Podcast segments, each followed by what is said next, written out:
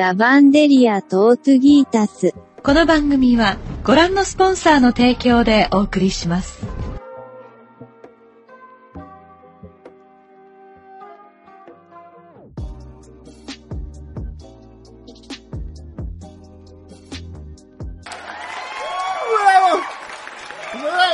Hola y sean bienvenidos a Nómica, el podcast, el único podcast que graba cada vez que, pues, que se puede, ¿verdad? Y en este, en este momento un poco pues, hebreo. Me da un placer saludarlos hoy. ¡Ah! ¡Qué rico! Este, hoy, 29 de enero de 2022. Este, nos da un placer saludaros a todos ustedes a través de iVoox, iTunes, Spotify. Intenté en Amazon Podcast, pero no quiso. No damos el, el flow. Y en, en el YouTube. Y pues no sé. Para todos aquellos que nos escuchan desde la cuarta dimensión, les mandamos un gran saludo. Este, yo Merocles y el Rafas, el- la, la, la mente, la sapiencia, la voz del saber. ¿Qué haces, Rafas? Soplándole al chico. Ah, se le anda soplando. so- Ajá, saluda a la gente. Buenas, buenas, hijos. Y pues, saludos al Cucho. ¿Cómo estamos? Saludos, gente nómica, queridos coanfitriones. ¿Qué hay? Saludos, gente. Porque acabo ¿Qué de descubrir. ¿Qué hay? El pueblerino. El hijo del pueblo. Hijo del pueblo. Cucho, muy bien. Y a la lejanía. Algunos dirán la belleza. Yo simplemente digo, la cosa esa. ¿Qué pedo? Gracias. Buenas tardes. Buenas las tenga la reina. No se va, pero bueno, no importa. Se acordarán de ella No, como sí, la sí, que este, hizo gestos. Ah, la que hizo, la que hizo señas obscenas. Aún así pedimos disculpas, muchachos. Otra vez. Otra. Somos ñeros, pero nunca groseros, güey. Podemos ser unos barbajanes, pero nunca groseros, escucho. Cierto. Ella solo llegó y hizo señas obscenas a la gente. Y lo peor es que dijeron, ¿y quién es esa muchacha? La calentura es muy grande. Este Ya se quiere casar, no, no está disponible, dicen por ahí. ¿O no, prima? Por supuesto, ahí está, ya ahí, ahí está, ahí está, ya No, trae el anillo puesto según ella. Ya se la peluca. El novio lloró y toda la cosa. Saludos a Pablo. la lágrima de cristal. Este, pues nada, les damos un cordial saludo. ¿Qué? Ahora sí vamos invictos, ¿verdad, Rafas? Este año. Sí. Vamos con todo. Nos 4 y falta- 0. Bueno, vamos invictos con el primer episodio. Y nada, vamos a hablar de cosas increíbles, cosas fantásticas, cosas frescas ahora sí, que hemos estado viendo. Y vamos a platicar cosas increíbles. Y pues nada, vamos a, vámonos rápidos de las no, no, no, no, noticias porque no hemos visto nada. Y pues, la neta, Pucho dice que pues, le da hueva a las noticias. Ya, chole. Ya, chole. Ya, ya al, al surtido ricolino. Surtido Ricolino. A Venga. ver. ¿Con qué empezamos, Cucho? Tú, por pan. En el Ómica y antepasado, que tuve la fortuna de formar parte, porque estoy muy agradecido con, con ustedes. Hashtag el regreso de los hombres. este, nos quedamos en que pues íbamos a discutir Cobra Kai. ¿Mm? Estamos hablando de la última temporada que se estrenó, si no me equivoco, el 25 de diciembre del año pasado o el primero de enero, una de esas dos, ¿no? Sí, Por ahí, como en para las diciembre, fiestas. diciembre.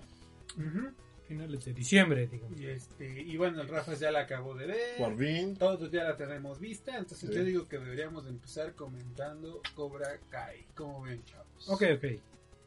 Yo concurro. A ver.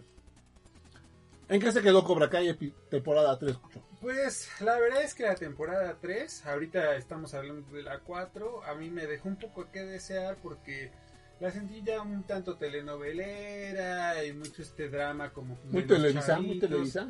Un Rosa de Guadalupe. un poco, sí, neta sí un poco, la verdad, Rosa de Guadalupe.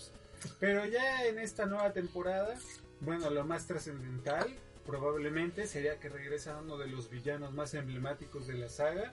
Estamos hablando de Terry Silver, eh, que en la película número 3 pues hace como de, digamos, el pupilo patiño con pinche, pues de el maestro de, de ¿cómo se llama este güey? Es que es- John Chris. de John Chris. Paren todo porque esta noche Estoy- tenemos Venga. venganza.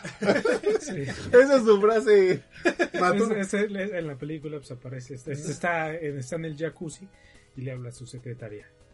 Janine, cancela todas mis citas. Esta noche tendré Venganza. Maravilloso, amamos los 80. Y Pero fue este, Karate Kid, perdón. ¿La- ¿Fue la 3? Según yo ¿No la sale 3 ya es cuando se va a. Japón? No, esa es No, en esa la es la 2. dos. Cuando se va a Okinawa. Cuando se en a. Hawái. A Hawái. Sí, es en la 2 y ya en la 3 ya sale este güey, el Silver. Y bueno, ahora para la cuarta temporada lo recuperan. Creo que lo hace bien, es un eh, villano 2-3, pero bueno, antes de seguir, ya ese es el preámbulo, ustedes como vieron pues, el desarrollo de la cuarta temporada, cuáles son sus personajes favoritos, qué les gustó, qué no les gustó, cómo la vieron. Pues la cuarta temporada yo creo que estuvo bien hecha. Me- mejoró a partir de la. Tomando en consideración la tercera, que yo creo que sí bajó un poco. Se volvió un poquito, como bien dices, un poquito. La arroz de Guadalupe, porque la neta, puro drama pedorro. Y ahorita regresó un poquito más a las bases, a la, la estructura de pelear, pelear, pelear. El torneo, que pues, la neta es para lo que vamos a ver. Y pues, bastante entretenido con un personaje que le dieron un poquito de más de trasfondo. Y le dieron un poquito más ron que es Terry Silver. Y al a John Chris que la neta yo sentí que la 3 lo desperdiciaron bien gacho porque la temporada 2 super rifa con su historia este De- de- pasada y lo que sea se me hizo De Nan. de Nam, exactamente. Y pues también nos damos cuenta que, que Terry también estuvo en, en Nam. ¿No? Rafa, ¿a ti te gustó? Sí, sí, sí, bastante. Hay varios, obviamente. Los, para, eh, para los nostálgicos, no se equivoquen. Esta es una serie completamente nostálgica. El hecho de que se retome todavía una- un tema tan ochentero como es el karate. Daniel San, Y, eres un imbécil. Y este, pero precisamente es lo que se rescata de la, de la serie, ¿no? De estos temas que al final de cuentas uno pensaría que es puro deporte, un arte marcial, como es el karate, pero pues que te llevan a, este, analizarlo y a trascender a la vida, en este caso de los personajes, ¿no? Cómo te lleva este, el aprender el- el- un arte marcial, en este caso el karate, y aplicarlo a la vida a la vida cotidiana, ¿no? Como lo hizo nuestro eh, este héroe Daniel San, ¿no? Ah, o Johnny Lawrence, ¿no? No, para Johnny Lawrence le hizo caca. Cucho-san. Cucho-san.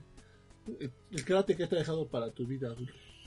¿Qué enseñanza está dejando? Pues yo creo que gran parte como de lo de que Cobra Kai como que quiere plantear, o sea, y de eso es desde el principio y bueno, desde la saga original con Karate Kid, es como de algún modo pues un maestro o un tutor, en este caso un sensei, pues termina de algún modo eh, guiando realmente no solo como decía Rafa pues la cuestión de los guamazos, sino cómo dirige la vida y cómo te afrontas como a la misma vida, ¿no? Entonces por ese lado a mí me ha gustado Cobra Kai porque creo que los personajes son muy humanos, o sea, no, no es una cuestión maniquea, no es blanco o negro, sino que realmente le dan sus matices, en algún momento unos son villanos, en algún momento son héroes, o sea, como la vida misma, ¿no? O sea, tiene sus matices. Entonces me ha gustado ese rollo. Creo que en esta temporada, no sé ustedes cómo la vieron, pero para mí no decepciona como este intento de fusión entre Miyagi-Do y Cobra Kai, bueno, que en este caso era Silver Fang, ¿no? ¿O qué es? Este, no. Eagle Fang. Eagle Eagle Fang. Fang, ¿no? El mejor, el mejor este, Nombre para un. Exactamente. es tan, tan contradictorio que, que funciona. Sí, no, y, y el desarrollo de los personajes, como dices, realmente a, a ninguno, incluso hasta a Johnny Lawrence o los senseis, Johnny Lawrence y, y Daniel LaRusso, este, a pesar de que están tan este, metidos en su forma de enseñar, tienen que cambiar para poder enfrentar a un reto este, más, este, más fuerte, ¿no? los mismos alumnos es lo que también estábamos bueno lo que yo estaba pensando güey. Este los mismos alumnos ya cada uno al menos tienen dos estilos de este de, de karate diferente y hasta y si quieres pensarlo creo que el, el campeón de este torneo spoiler este Hawk, este ya estuvo en las tres escuelas Exacto, es el que domina, el que domina las tres. Y que además como personaje es el que ha logrado ser como más ecuánime, ¿no? En esta temporada vemos a Miguel Díaz, ex campeón también del Valle, digamos ya más perdido, ¿no? Ya más dudoso, con una relación tan valiente con Johnny Lawrence. Sí, que también estuvo su, cabrón. su padre adoptivo. Te das ¿no? cuenta que se anda dando a su jefa, pues está cabrón. vuelve, vuelve a las andadas.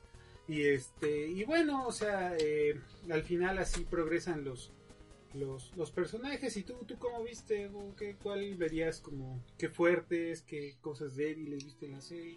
Me gusta mucho el cómo resuelven la situación de, de la unión de dos dojos que evidentemente con filosofías totalmente diferentes, una un poquito más holística en ese sentido, un poquito más integral en el aspecto espiritual, persona, eso, ¿no? Y el otro, pues totalmente hashtag el regreso del hombre. Este, Sí que es Cobra Kai, ¿no? Exactamente. Aunque bueno, no sé, Cobra Kai. ¿Ustedes cómo vieron el desarrollo de, de Terry Silver? O sea, ¿les gustó el personaje? ¿Creen que va a aportar más por cómo terminó? ¿Creen que ahí se va a quedar? No, ¿Cómo obviamente tiene que este tiene que crecer como villano. Ahora sí como una, Es que él sí era un villano, una- villano. un antagonista. El problema es que sí, pues este le va a tener que regresar al, este, al vicio de la coca, güey, porque pues de otra forma no, ya no hay tanta energía. Ya está, sí, ya güey. está vetado. Sí. Que por cierto, yo lo que. Es el que se ve más viejo de todos. De Sí, hecho, güey, es está justo súper lo que yo estaba acabado, escuchando en redes, o sea, que es el que dicen, puta, es el que trató peor el, el tiempo, ¿no? Pero al final creo que son las canas. Porque Sí, si sí. ven como que realmente las arrugas, o sea, Johnny Chris está ya por las mismas. Sí, güey. Sí, sí, sí, pero... Pero él no tiene no está tan canoso. O se pinta el greñero, cualquier No, deja que se pinte el greñero, que se pinte la barba, güey. Porque no es tan este no es tan este no es tan visible el hecho de que esté viejo, pero sí se veía acabado, güey. Sí, sí, Pero sí. yo creo que hasta cierto punto él es más villano. Porque John Chris llega a ser en un Claro. momento, él es como su sueño y lo, lo que él cree y lo- es como su bebé, ¿no? El otro es de, "Mm, sí, pero a mí me gusta, yo tengo un plan mucho más desarrollado. Ajá. el otro quiere su dojo para recuperarlo y solo que ser el mejor dojo, ¿no? El otro quiere hacer Nejo. Sí, exacto. Lo que pasa es que todos quieren dejar de ser losers, menos Daniel Aruso y Terry Silver, ¿no? O sea, porque esa es la. O sea, es- para mí lo que me capturó de Cobra Kai es que precisamente tenías como un personaje antagónico de la saga original, Lawrence, y pues al final terminaba siendo esta historia de redención, ¿no? O sea, como un bully, digamos, de la Ajá. escuela preparatoria, termina fracasando en la vida de un modo o de otro, como por estas mismas actitudes bullies Y se tiene que y encuentra su redención pues en este enseñarle la vía del karate a estos morros, ¿no? Por el The Way of the Fist, ¿no? Pero por Muy ejemplo- ochentero, ¿no? Sí, sí, sí, pero por ejemplo pero pues con es que este- también él se atoró en los ochentas, güey. Él que no sí. creció así, güey. Por ejemplo, con, con Daniel, pues a lo mejor incluso se ve que este, ya forma una familia y este y a pesar de que el karate obviamente trascendió en su vida tanto que lle- lleva las enseñanzas de Miyagi este ahora sí no a no al combate no a los madrazos sino más allá güey. Él sí lo él sí recupera toda esa esa filosofía del karate a su vida diaria güey. Y eso es lo que lo, lo, lo hizo crecer. Y que desgraciadamente se ve en la serie güey que lo estanca ya cuando empieza este, a, a relacionarse con los errores que hace Johnny Lawrence, es que dice, ah, bueno, no perdone usted, hasta le, le reza en su tumba a Miyagi, usted perdone, señor mío, pero estos ya no son esos tiempos, Claro. tengo que hacer otras cosas, tengo que traicionar a la este, la- al método tradicional de enseñar para Porque no poder otra. evolucionar. Claro. sí. Claro, y eso es lo interesante de esta serie, ¿no? Que ves a un Laruso que deja un poco a un lado la ñoñez para pues también adaptarse a los tiempos, ¿no? Digo, su hija es el claro ejemplo, ¿no? Como coqueteando entre el estilo Cobra Kai No, entre y de hecho, de hecho creo que se me hace incluso más villana ella por su actitud. Yo creo que no la tratan bien en esa temporada, Mm, en ese sentido. Lo que pasa es que a lo mejor por el hecho de que es hija de Daniel Laruso todavía no se toma ese papel de este de bueno, yo lo veo como que ella por su actitud, güey, es más bully que incluso Sí, la, claro, que la otra. que la chica de, La otra, de pues, Cobra Kai. la, la otra morra no me acuerdo cómo es. Ter- no es Michelle, eh, no. es Michelle y este Que por cierto es la más guapa. Es Oye, muy no, guapo, el, este, eh, eh, lo, lo contamos, lo comentamos creo que la otra vez, ¿no? Realmente es más bonita, este, eh, la chica, este, la hija de Daniel, es más bonita. Pero la otra, pero- pero, la otra trae más Tiene más- cuerpo, güey. no, el, el, vestido que, que lleva la, este, en el episodio de la fiesta, dije, ay, Ah, papá". Ah, pero- Sí, pues sí. no, y ella es por cosas de la vida. Te das cuenta que llega a ser hasta un, un símil de hasta de Terry Lawrence. Alguien que por Sí, razones. X, pues le tocó estar donde y, está. y le pega bien culera a la vida, güey. Porque increíblemente como se la gana este güey, ¿cómo se llama? Ay, John Chris, no. John Chris, es porque le resuelve el pedo, ¿no? Sí, exacto, sí, sí. Y dices, ah, bueno, será por el interés lo que sea, pero le resolvió un asunto que nadie más le pudo resolver. Y ahorita metieron más a la jefa, Sí. a la esposa de Daniel, que también se me hace que está muy guapa, la verdad. Para mí no, pero... mm, Pero sí. Este, en una idea como de compensar eso, ¿no? De regresar a la humanidad. Pero, Se llama Tori Nichols. Tori Nichols, exactamente. La chica de Que Cobra se Kai. ve la verdad medio infumable, ¿eh? O sea, bueno, como en cuestiones de entrevistas yo la he visto y sí la veo como la chavita así como Sí. mi plan, mamilón, sé lo que traigo.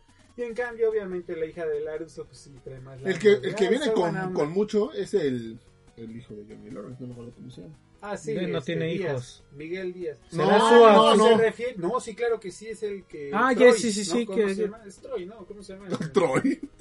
Ajá, pero es el vato este que, pues, No, o sea, es- Robbie Es King. Robbie King, Robbie. Robbie. Acaba de sacar una película. eh, igual en Netflix, evidentemente es, va a ser pro, va a ser hijo de Netflix y lo van a mover. Sí, Y de el los actores el que es el que más le está pegando. Y el güey, pues la Mm, neta tiene Pero va a pegar más. Bueno, a lo mejor por los papeles que, le, que ya le este, está casteando este Miguel Díaz, Mm. este va a ser el escarabajo azul en Marvel. Ah, ya. Sí, es un Y es bueno, uno es más que eres un pesado. monstruo también latino. O Sí. sea, el otro cuate, pues, es entre comillas más. Es el, común. es el Es prototipo. el solo es- madr- madrileño. Ma- Madrileño. Maridueña. Ujú. Entonces sí, evidentemente. bien. Si fueran los ochentas, el que jalaría Como mucho sea, más. de hecho, de hecho, los cuatro chicos, o bueno, los dos chicos y las dos chicas, güey, bastante bien en sus papeles, güey. Yo- Incluso, yo- acción- incluso las, las escenas de este de pelea es- es- las hacen ellos, Sí. no hay dobles Sí. y están muy muy bien coreografadas. Lo están, lo están. Aunque, bueno, también este, no hay que exagerar porque, bueno, al final sí les ayudan un montón. Claro. O sea, por ejemplo, yo la otra estaba viendo detrás de cámaras, por ejemplo, de esta emblemática escena, creo que es del final de la temporada 2, cuando se empiezan a agarrar de aguamazos en la escuela y Mm, ven sí, que claro. Miguel cae y pues queda como medio para... Sí, pero, La no, historia de sí, Batman. pero eso no lo puedes este, hacer de, de No, verdad, güey. No mames, No, güey. yo sí lo tuvieron que haber Claro, ayudado. güey. claro. Pero- pero lo A ver, es como, como buen actor, te vas a romper la espalda, güey. paralítico un rato. No, pero es que, por ejemplo, o sea, si ves como el juego de cables que hacen. Claro. O sea, claro, ellos han entrenado karate y tienen como toda una preparación actoral, son muy profesionales. Pero pues sí, también ya cuando ves acá que dos cuates los están agarrando y los están aventando para que den el super salto con el cable, digo. O sea, Bueno, oh, no, no, es- una vez más, es ficción. Netflix. Claro, claro, claro. Hasta O sea, cierto pero- punto hay un límite en el en la Claro. calidad que pueden manejar. Y eso se agradece mucho, ¿eh? No, Porque- y es una calidad buena. Además, No, no, recuerda sí. que esto empezó en YouTube. O Ah. sea, era una producción original de YouTube Red. Perdón, perdón. By the way. YouTube Red o YouTube Premium va a valer madres, ¿eh? ¿A poco? Los YouTube Originals. Ya, y se van a se van a abrir para todos, todo ese contenido se va a abrir. Porque lo más valioso Qué increíblemente bueno. fue Cobra Kai, que claro. acabó De vendiéndose a hecho, Netflix. yo por eso empecé a contratar YouTube Red y ya me quedé porque pues, sí, me, la verdad me hace el paro para rolas, descargar, lo que sea. Que por cierto, perdón que haga como el paréntesis, pero cosas que sí vi nuevas apenas. Estoy muy clavado como con la magia de David Blaine. Mm, Se es lo bueno. ubica, ¿no? Ya saben claro. que levita y que la fregada, ¿no? Y él tiene un original para YouTube que precisamente es como este sueño como de ver la película de Op. Ah. O sea, como de viajar con globos así por el mundo, pues él aplicó esa. Órale, ¿y está cool? Está cool, pero pues sí también ya dices, ay ya. o sea, ¡Hora! 30 minutos del cuate ahí flotando con los globos diciendo pura cosa extraña. O sea, a mí me encanta David Blaine, o sea, creo que es un genio de nuestro tiempo, no solo por lo que hace, digamos, de destreza física o de cuestión de habilidad de magia, sino porque realmente sabe vender la idea de la magia increíble. Pero bueno, recordé ahorita lo de David Blaine. Este, ¿Quieren agregar algo más de Cobra Kai? Cerramos, otras impresiones. Espero con ansias la quinta temporada porque regresan al... ¿A ti no te gustó? A mí sí me gustó mucho el guiño ¿me de que... gustó? Sí, es buena. A mí me gustó mucho el guiño de que trajeran a su némesis de Japón, que ya, la- que ya habían hecho un, un, no cameo, sino como un cerrojonazo. Lo habían, habían tocado el, el tema de su némesis en Japón y el, no me acuerdo cómo se llama ese güey, más que nada, a ver cómo se llama. No, aquí está. ¿No crees? Bueno, pero con el que se enfrenta Ajá. en la película 2, que Sí, claro, y que regresa como si, ¿sabe qué? Señor, señor Miyagi, como que no me está saliendo el pedo, pero ya traje, Chosen. ya pues necesito el paro. ¿Y a quién se trae? A quien sabe bien cómo está el pedo. Te, te das cuenta desde la temporada 2 que Daniel se supo solo una parte de lo que era el, el todo lo que era el karate de Miyagi-Do. El que se supo todo desde un principio fue el otro cabrón, por eso era, era tan perro hasta Sí. cierto punto, ¿no? Y se lo trae para que lo apoye, porque necesitan alguien que sea mucho más, llamémoslo así, violento. Ajá, bueno, de No hecho, tan es, zen. lo, es lo- y, y es lo que este, creo que muchos estaban comentando. Realmente lo único que Miyagi aprendió fue defensa porque él era un paria de su familia. A ver, explícanos Sí. más eso, cabrón, a ver, no mames. Este, se supone que son en el- la, la, la escuela de, de su papá de Miyagi. Les enseñan karate a dos. A Miyagi y al, este, y a- no, a- al tío. Ah, Al, al que salva ah, ok, sí, sí, sí. y que realmente este el que era más chingón obviamente no era Miyagi, era el otro cabrón, El tío. el que le enseña a Chosen.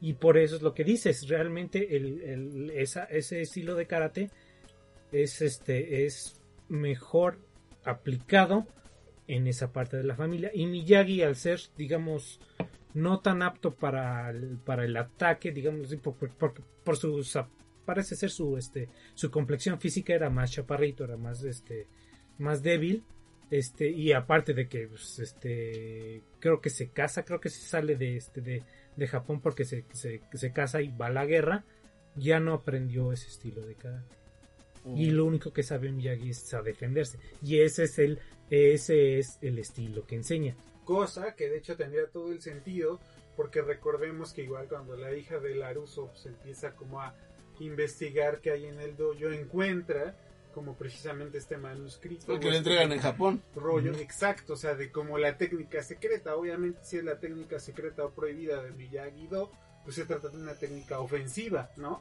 Porque pues obviamente no, no tiene que ver con esta actitud defensiva. Seguramente va a ir por ahí, yo creo que es una buena temporada, a mí no, me dejó con un buen sabor de boca, más de lo mismo, como suele ocurrir con, con, con series así, pero cumple, o sea, se disfruta, está padre, o sea, la neta chido. Lo único que se me hizo medio chaca fue eso de que Miguel ya, ay, ya me voy a buscar a mi papá México y ya. Un ¿no? poco, che- no, y, van, y van a desaparecer este cabrón, ¿cómo se llama? Sí. A Johnny Lawrence, un rato. Va, va a haber escenas de cómo lo va a buscar a Mm, México. ajá, sí, desgraciadamente pero- sí, no sé cómo vayan a arreglarlo a menos que en dos o tres episodios, güey. No va a aparecer. eh, este, O con cameos chiquitos. Exactamente, nada más que lo encuentre, se decepcione y Digo, regrese. estamos de, estamos de acuerdo que Ojalá. pinche Miguel Díaz se va a tardar como tres semanas en llegar a México en autobús desde, desde California. ¿no? Sí, en una de O, güey. No, ojalá por cabrón. está- Sí, un totolero. Algunos, los que saben, saben que es un Greyhound, pero que es como un AU, Ajá. amo a AU, pero, pero de menor calado. Increíblemente México tiene un sistema de transporte de autobuses fantástico, Pues, por lo único que- porque si no tenemos... Este, pero chingón. Sí, sí, sí, ¿Pero vas? igual espero mucho la, la siguiente temporada, esperemos que no se tarde más. Bueno, Pues pues el año, o sea, las están estrenando ya ahorita a finales. cada, de- cada año, güey. La valga menos. Pero bien, estuvo rica, ¿no? Y además como que es de esas series que últimamente digo, bueno, hay muchísima oferta, ¿no? Pero que son como muy maratoneables, ¿no? O sea, como que Son realmente ligeritas. te ligeras, te pican, o sea, no hay problema, puedes echarte un chingo de capítulos de ahí andas. Y además, pues están en el top, ¿no? O sea, de lo más visto. Pues de claro, Netflix. porque vean directamente en el segmento de los treintañeros. Es nostálgico. Cercano. güey, Sí, sí, sí. completamente nostálgico. Y, y creo que sí también ha llegado a tocar de alguna forma nuevas generaciones, pues es el cambio de, de estafeta, ¿no? Para Sí, los claro. chavos, ahorita que también. Claro, pero igual no creo que, que si ahorita se fuera Johnny Lawrence y Daniel LaRusso pudieran sostenerlo. Pues de hecho en esta temporada se está viendo más que nada el ya el, el líder de cada de cada gimnasio, de cada dojo, Pokémon. empieza como como a enseñar a otros chavos, ¿no? Sí. Y esa es la evolución también que tienen. Ah, claro, esa parte está bien chida. Porque Porque también- la redención de. No es redención, sino como el. Este güey que. La evolución del personaje. Bobby, de, Robbie King. de Robbie King. De decir, güey, ya estoy hasta la madre. Contigo no funciona, con el otro cabrón no funciona, con el otro cabrón no funciona.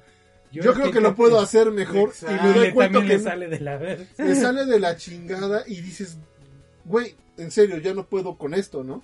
Y es como ese, ese cerrojonazo que va a haber, evidentemente, que nos va a dar una entrada bastante buena de la próxima temporada. No, y ese es un punto importante porque en realidad Robbie pues es el que en cuestión de artes marciales está más cabrón. O sea, de hecho aquí termina termina perdiendo con Hawk, pero porque también él trae su, su conflicto. interno con el chavito este Y que negrito. Hawk ya había está resuelto. y Hawk resuelve como sus conflictos internos y además trae Claro, traes morrina, huele morrina chida. exacto, de la morrilla, ¿no? O sea, entonces eso está padre porque toman toman como esos esos esos detalles, ¿no? Si tú me el apoyas, no hay forma de que Claro, sí, Sí, sí. me la voy a surtir, ¿no? Huele hembra y se hace.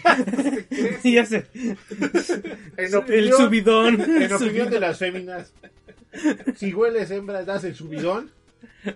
¿Sí o no? Así se debería de llamar, güey. ¿Qué? Así como el podcast. Robbie huele hembra y da el subidón. ¿Ves? No, Hawk, ¿Tú, Cucho, dirías que si hueles hembra, das el subidón? Definitivo, o sea, es una ¿Has dado el subidón? Claro. ¡Claro!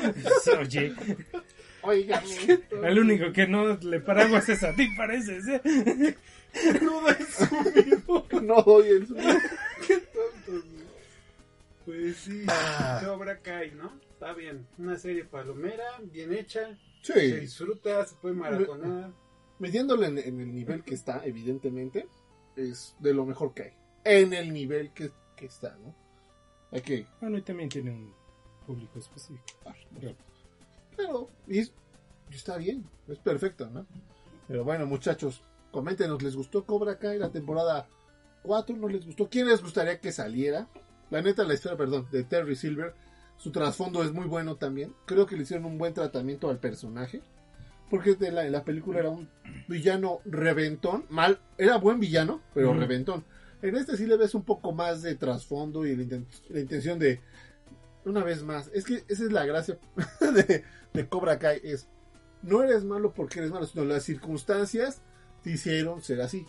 Te puedes, eh, los que son malos, llamémoslo así en este, en este aspecto, intentan tener redención de alguna forma. Medianamente lo logran, pero hay veces que no, la historia no es feliz. Este güey le va y le dice a Daniel, güey, perdón, la neta, la cagué, y pues, sorry dude, ¿no?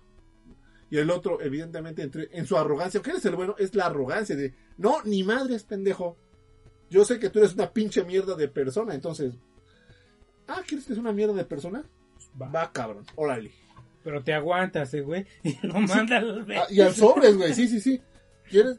Ya, ya, al final. ¿Quieres la de venuda? chin, güey. Qué puta Sí, claro. hice, Y es cuando te das cuenta, por las relaciones que hay, es que todos podrían ser amigos, de cierta forma, si las circunstancias fueran diferentes. Sí, claro. Es la del negrito con el hijo de Laruso, güey. Par Ah, de sí, no, ñoños, y ¿no? Y el otro por, por, por Pitero, güey. ¿Cuál? El hijo de Laruso. No, que de hecho, solo hasta que- esta temporada cobra cierta relevancia. Sí, claro, era un personaje eh, No, eh, ambiental, Irrelevante. ambiental, ni a secundario llegaba. o sea, nada, ambiental. Ahorita pues le dan más entradilla, que no sé qué. Pero pues la clásica X, ¿no?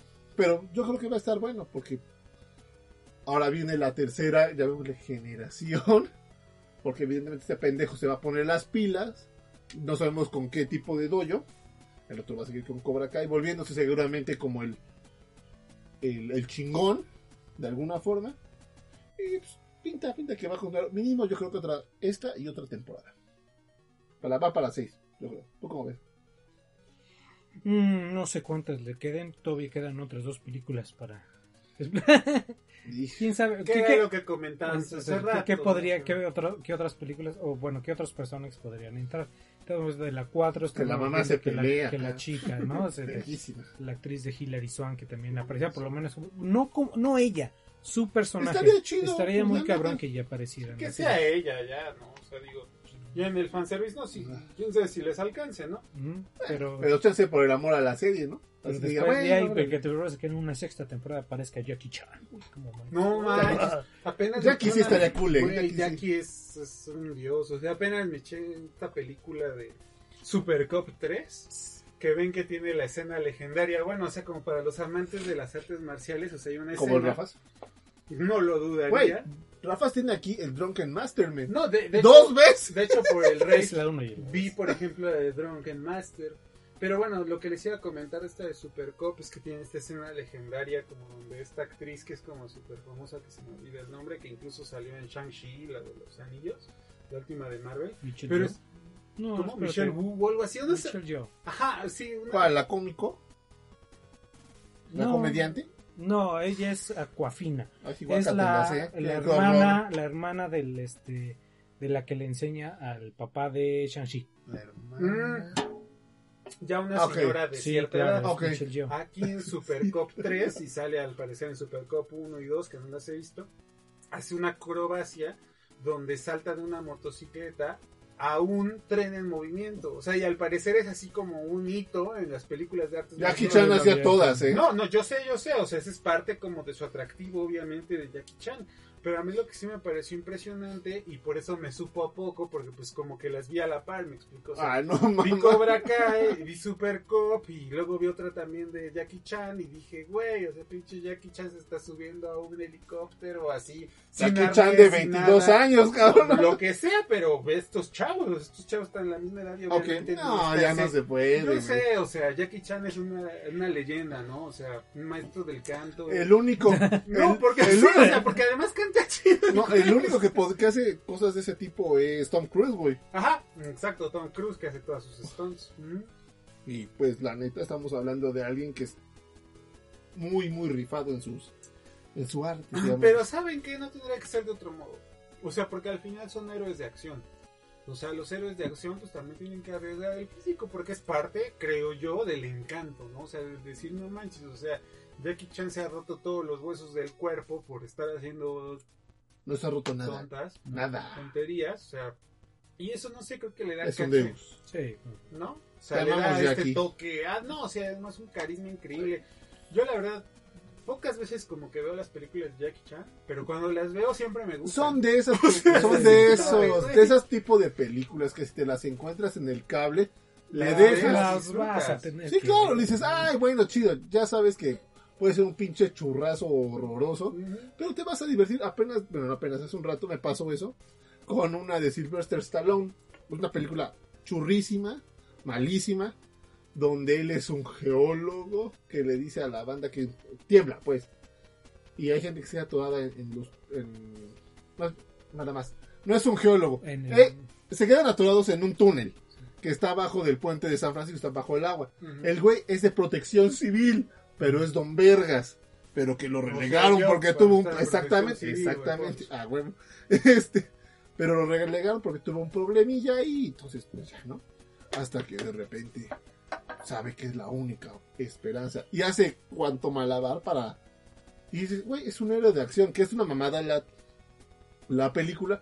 Pero te quedas hora y media ahí viendo como imbécil para ver qué sucede, ¿no? Claro.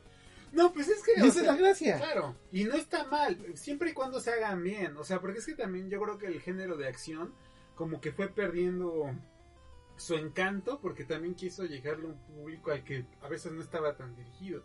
O sea, las películas de acción, y digo, con perdón de quien sea, pero son netamente masculinas. O sea, es como hablar del shonen. O sea, es el amor sí, no masculino, no los putazos, o sea, es todo, todo. Si no así. fuera tan masculino, sea, sería homoerótico. Pues Sí, no, casi. O sea, de hecho también. Güey, como- ves un güey hipermamado capaz de hacer absolutamente Claro, todo. claro. Que representa todo lo que tú como desearías poder hacer de alguna forma. Claro, el todas mías. Pues el Bond, güey. O sea, lo que siempre se habla, ¿no? O sea, Ah, de- tuviste James Bond, ¿no? Que nada mal, por cierto, la última. Yo la considero un final decente. Yo no le he visto. Pero el problema es que sí. Es la última. Lo que pasa es que tuvo muy buenas. O sea, La Skyfall, güey, el Casino Royale. No, Casino Royale creo que es la mejorcita. la Es que es la primera, ¿no? Sí, Quantum of Solace también era de él. es valilla. es- Pero sí son cuatro pelis. Sí, sí, sí. Sí, es- Pero tu Daniel Craig, o sea, lo ves y es como muy ah, inaccesible, cabrón. Ves a Jackie Chan y neta es como el Hace tío todo, que todos quieren, güey. O sea, Sí. porque te cae bien, te ríes. Se Es un. Güey, este Daniel Craig hace de Daniel Craig en James Bond y es James Bond en cualquier otra película que haga, aunque no haga otra Claro. cosa, ¿no? Aunque haga un papel de alguien que no mata a nadie, es James Bond haciendo. Porque aunque caiga bien, no es carísmatico. cabrón. O sea, No, Jackie Jackie- Chan tiene un carisma, yo creo, pocas veces repetido, ¿no? Y por eso fue el fenómeno global que fue. O sea, estás hablando de casi 300 películas en China de acción. O sea, es una cosa triunfar en Hollywood. Es un maldito monstruo ese cabrón. No, y no nada más por las películas, él también fue productor y este, Claro. coreógrafo. Escritor, güey. director, coreógrafo. Quiero hacer una intervención para decir que Jackie Chan es un papucho. Con permiso. Y solo guapo, y guapo. Y guapo. Ya oyeron, la casada ya, ya soltó el calzón por Jackie Chan. Casi tan papucho Martínez. No mames, es que marihuana. A ese sí no lo ubico. Ese también hace No lo de no acción. lo topo. Ok, bueno. Next. Next, ¿no? Next, bueno. Este, ¿qué otra se quedado en el tintero, Rafitas? Mm, Este. Boba Fett. Boba Fett. ¿Lo has visto? ¿Nada? No, no, y de hecho nada más vi un capítulo del Mandalorian. Así que Error. agradecería que, que- bueno, no, como gusten, como gusten, o sea, pueden ir a- al Boba Fett. Bueno, a medias. ¿Te parece que a, eh, a grandes rasgos? ¿Qué te ha parecido? Buena. Ahorita, de hecho, hasta el episodio 3 me estaba encantando. Desgraciadamente creo que en este último episodio bajó un poquito. ¿Cuál? Pero... El 4, el de la... Ah, de las calles de no sé qué, ese sí lo viste. ¿Es el último que viste? mm, Donde consigue las, los Sí. güeyes con motonetas. Ah, sí. Ese, Salen los Power Rangers. esa parte está un poco chaca, la verdad. A muchos les gustó. A mí realmente dije, ay, pudiendo hacer otro tipo de estilo de, de subordinados, Sí, agarran estos güeyes pedorrones. Pero en la 4 cyborgs. mejora mucho, la verdad. Esperemos porque este último no, Que lo, encuent- no, no lo, no lo he visto. El asunto... Ya cuando intimida con su rancor este güey, es Ah, la sí, mamada, eso, güey. eso está, eso está bueno. Lo que no, ahorita realmente lo que estoy notando, obviamente, yo creo que es por el, la- el manejo que le está dando Disney a todos sus villanos.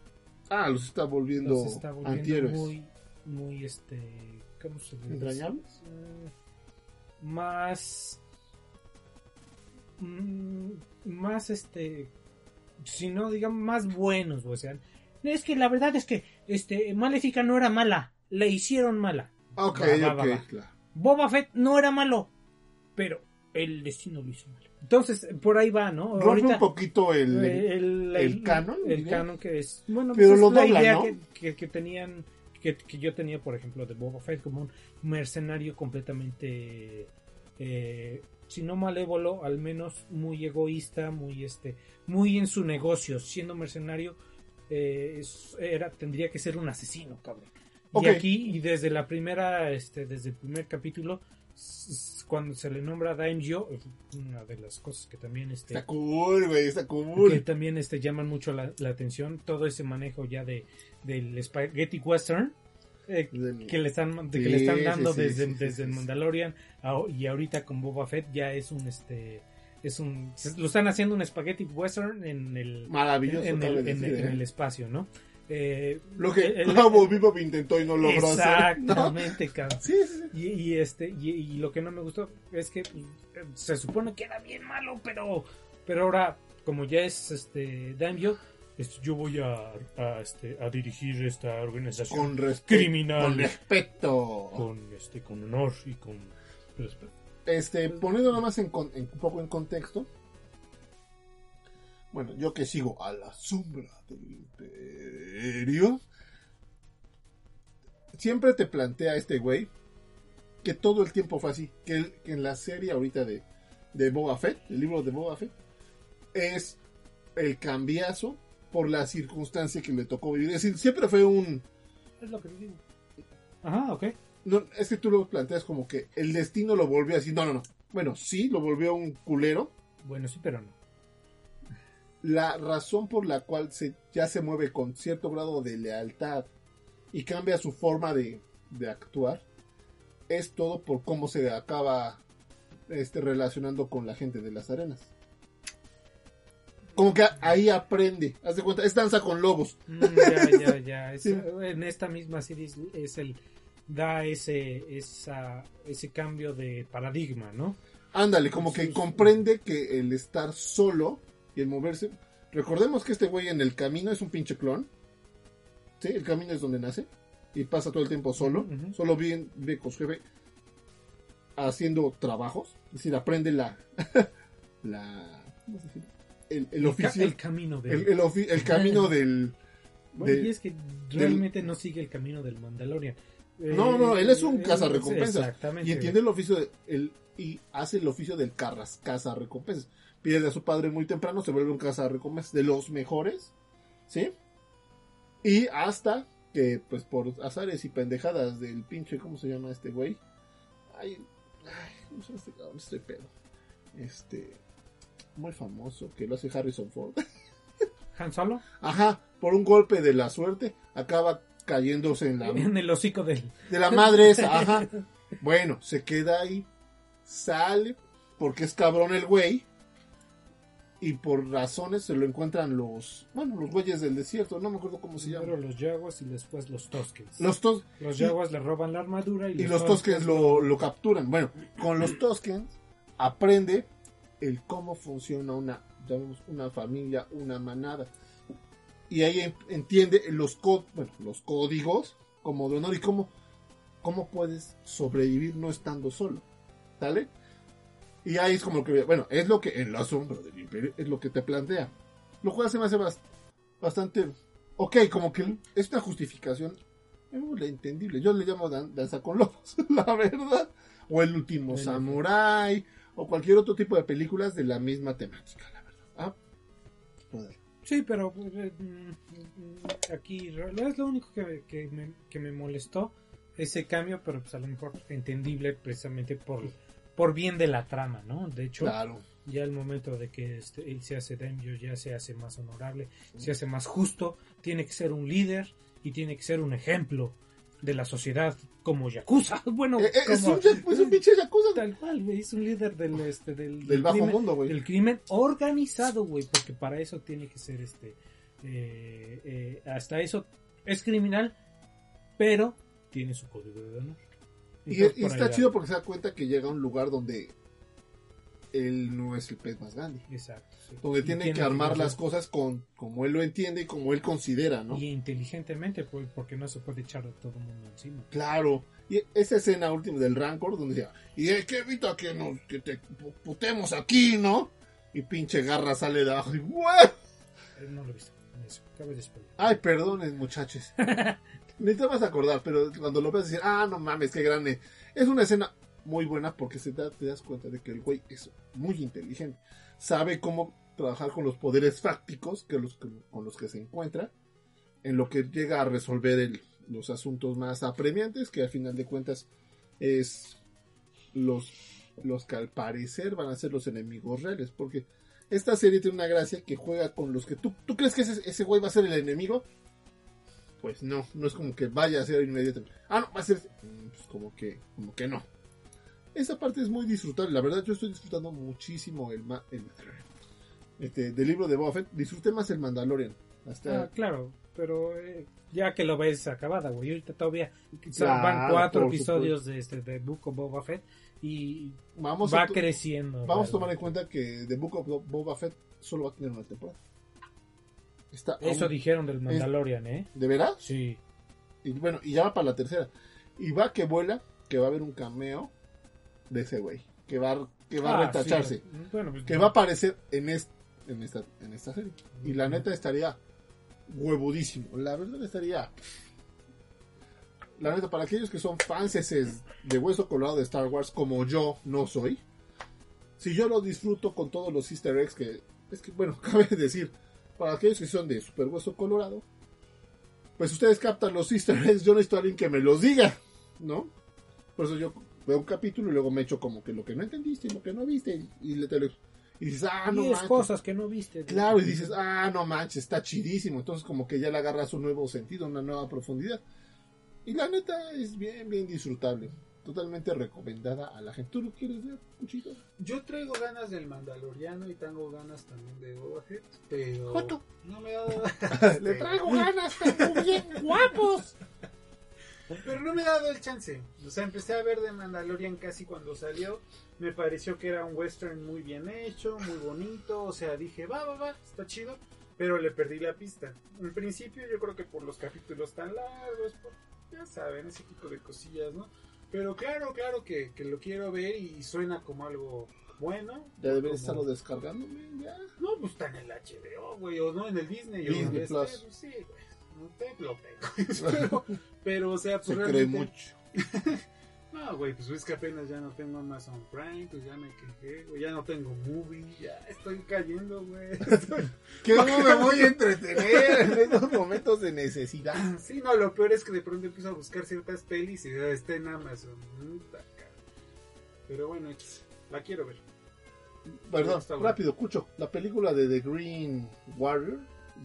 The Green Knight, aún no la veo ¿No? porque por alguna razón creo que, bueno, esa me hizo favor de descargármela, pero por alguna razón no tiene audio. O sea, seguramente No, debe ser cosa de codex o algo por el y estilo. no la revisé, perdón. pero audio no tiene. Y digo, le traigo entonces- unas ganas, que de hecho, por cierto, yo algo que sí quería como para participar con el Nómica y era que deberíamos de hacer como un especial de A24, porque yo sé que es como el lugar común, como del cine independiente o de arte, o lo que tú quieras. Ve la productora A24, güey. Ah, sí, la De- serie de 24. Dije, no mames, No, muchas temporadas. de la productora, o sea, The Witch, esta es su última película, The Green Knight, Good Times, o sea, tienen puta, o sea, este, Hereditary, puta, para aventar, ¿no? Y, y realmente ha sido Uncut Gems, o sea, tienen uf, muchísimas.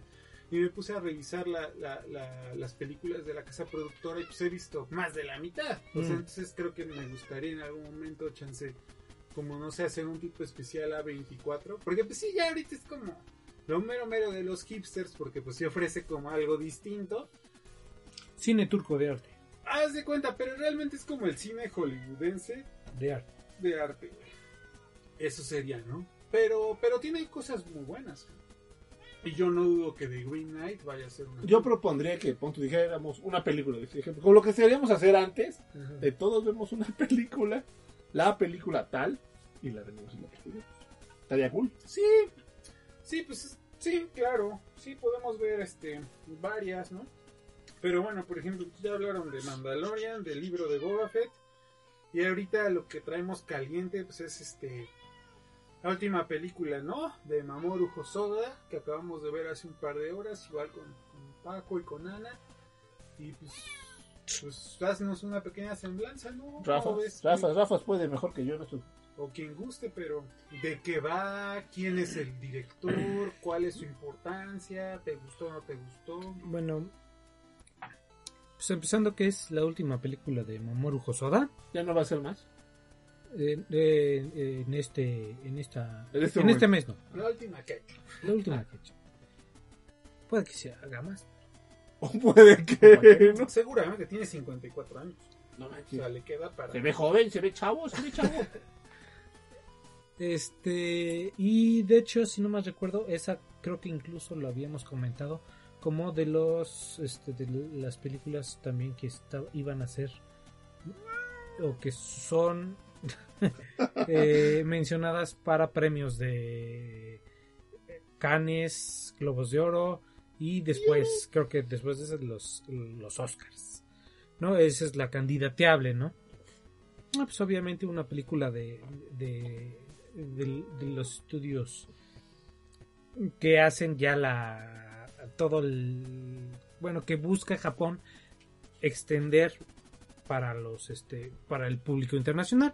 Y gracias supongo yo que para de Konichiwa, creo que la trajeron ellos o fue de La Cinepolis verdad tal no cual. sé quién la haya traído. No vi No, no salió ningún. ningún Sí, no creo que sea con Ichiwa porque lo hubiera fue igual nada más de puro de puro Cinépolis y este y al igual que My- la última película de My Hero Academia, güey. Que de- de- desgraciadamente, como ya también el, el asunto de las licencias está muy perro, ya Cinépolis incluso está tomando ya acción para agarrar esas licencias Antes. y que nadie más este las Sí, ya, este, las ya vio que la gente sí va al Sí cine. va al a cine, huevo. güey. Sí, claro. Y de hecho, porque a lo mejor para, para estas películas que, que, con- este, que habíamos ido a ver, eh, The Mugen Train, que fue de hecho la última de que trajo Konichiwa, nada más estuvo un fin de semana, dos fines de semana máximo, y las quitaban. No, de hecho, ahorita eh, para estas dos últimas, My Hero Academia ya está desde hace creo que tres semanas y sigue en cartelera. También Y- es como que no haya, como que no hay mucho. Ay, ay, ay. Saludos a Laiga. Y bueno, es una este esta película también de de Mamoru Hosoda que se llama Bell. eh, de que mm, se me hace que todavía es muy temprano para, para hablar de trama por cuestiones de spoilers. Eh, ok, mm, pero mm, digamos que es una historia muy Extraña. eh, no extraña, de hecho es bastante que ya es este creo que lo- incluso lo habías mencionado, es es una eh, toma elementos de otras películas incluso de de, de Disney. eh, nada más por el nombre Bell y se enfrenta, bueno, más aparece un co- Guiño, protagonista que se llama Bestia. Entonces, ¡No digas eso, rapaz! eh, pero- ¡No se les, salgas a todos! les va a caer ¡Les las- va a caer la venuda! Y este, pero en un eh, en un mundo virtual muy parecido a lo que sería este Sword Art Online. ¿No te recordó el inicio a Páprica? El inicio Ya, sí, sí, claro. Sí, sí, sí. Al Es, fin y al es cabo- como él haciéndose homenajes a sí mismo, cabrón. Está de la... No, no, no, no, esa no. es, Paprika no es de No es de. No, no es de Y además tiene que ver con una novela. O sea, yo más bien creo que como que todos los espacios comunes del dramatismo japonés están. La referencia como a este cuento de la Bella y la Bestia está. La discusión con las redes sociales y esta cuestión como del metaverso, cómo nos percibimos en el mundo real y cómo nos percibimos, digamos, en el mundo virtual está. Hay una eh, quizá sobrecarga de temas en la película, cosa que no creo que vaya en detrimento de la misma, porque al final lo que se ofrece, y creo que ahí sería como la el llamar a, a la audiencia o a quien escuche eh, El no me cae podcast. el New Big Podcast, o en general a la gente, pues a pasársela bien, digamos, en un aspecto visual, auditivo, ¿no? Es una experiencia que pocas veces también se nos da, sobre todo en México, que pues aunque estas películas llegan, tampoco son como las estrellas eh, Para nada. o las reinas Bs. del baile, ¿no? Exacto, hasta cierto punto todavía sigue siendo un tanto B y creo que esta puede atraer muchísimo a un público nuevo que pues esté hambriento también de cosas frescas, frescas en el sentido visual, no en el sentido de la historia ni en el sentido, digamos, del guion, sino que visualmente, o sea, pocas veces ves algo así. Algo que te algo que me llamó mucho la atención de las 15 personas de los que estábamos en la sala es que no eran los clásicos morrillos Ujú, yendo a ver una película de japos. Claro. Sí, Eran no, era, perso- no era el festín de frikis, ¿no? No, es exacto, eran personas hasta digamos que de nuestra edad arribita, es decir, sobre los 50, mismo los estaban atrás, era una pareja que iban a ver qué onda. Claro, puede haber muchas razones para Pues, eso, ¿no? Pero, pero lo que sí es que yo creo que mucha gente también iba a ver la película. ¿Por qué? Porque nosotros fuimos a un horario de 12 y 10 Sí, claro. de la tarde en domingo, ¿no? Y que por más que el domingo pues permita un poquito más de holgura, o sea, al final, pues es que quieres ir a ver la peli, o sea, no es como de que estás dando vuelta en la plaza, no encuentro qué ver y pues me meto a ver esa, ¿no? O sea, es, vas a ver la película. Y, y bueno, no había una afluencia tan mala para No. hacer la obra, seguramente después se va a ver más. nosotros la vimos en IMAX, o sea, lo cual también la verdad sí le Ayuda mucho. buen, Sí, sí. porque pues hizo que los sonidos fueran mucho más nítidos, que la imagen, pues como sea, fuera un tanto más envolvente. O sea, yo la Más que- mareante. Bueno, sí, ¿no? También depende, depende, claro, como, como se quiera ver, ¿no? Pero bueno, al final como que Hosoda pues, es un director japonés que, que se ha consolidado, o sea, que lleva muchísimos años haciendo las cosas bien. Probablemente su película más de culto sería La chica que viajó en el Claro, tiempo. la más famosa. Es quizá la más famosa a un nivel de culto, no habría que ver realmente cuál recolectó más dinero y lo que tú quieras, pero bueno, Bueno, por la cual lo van a recordar, muy probablemente sea por eso. Quizá, quizá, ¿no? Quizá, depende, pues güey, te le queda una carrera. Claro, claro, claro, claro, pero hasta hoy por hoy, este, no sé, este, dime otro, este, otro director y tienes una película que lo colocas, ¿no?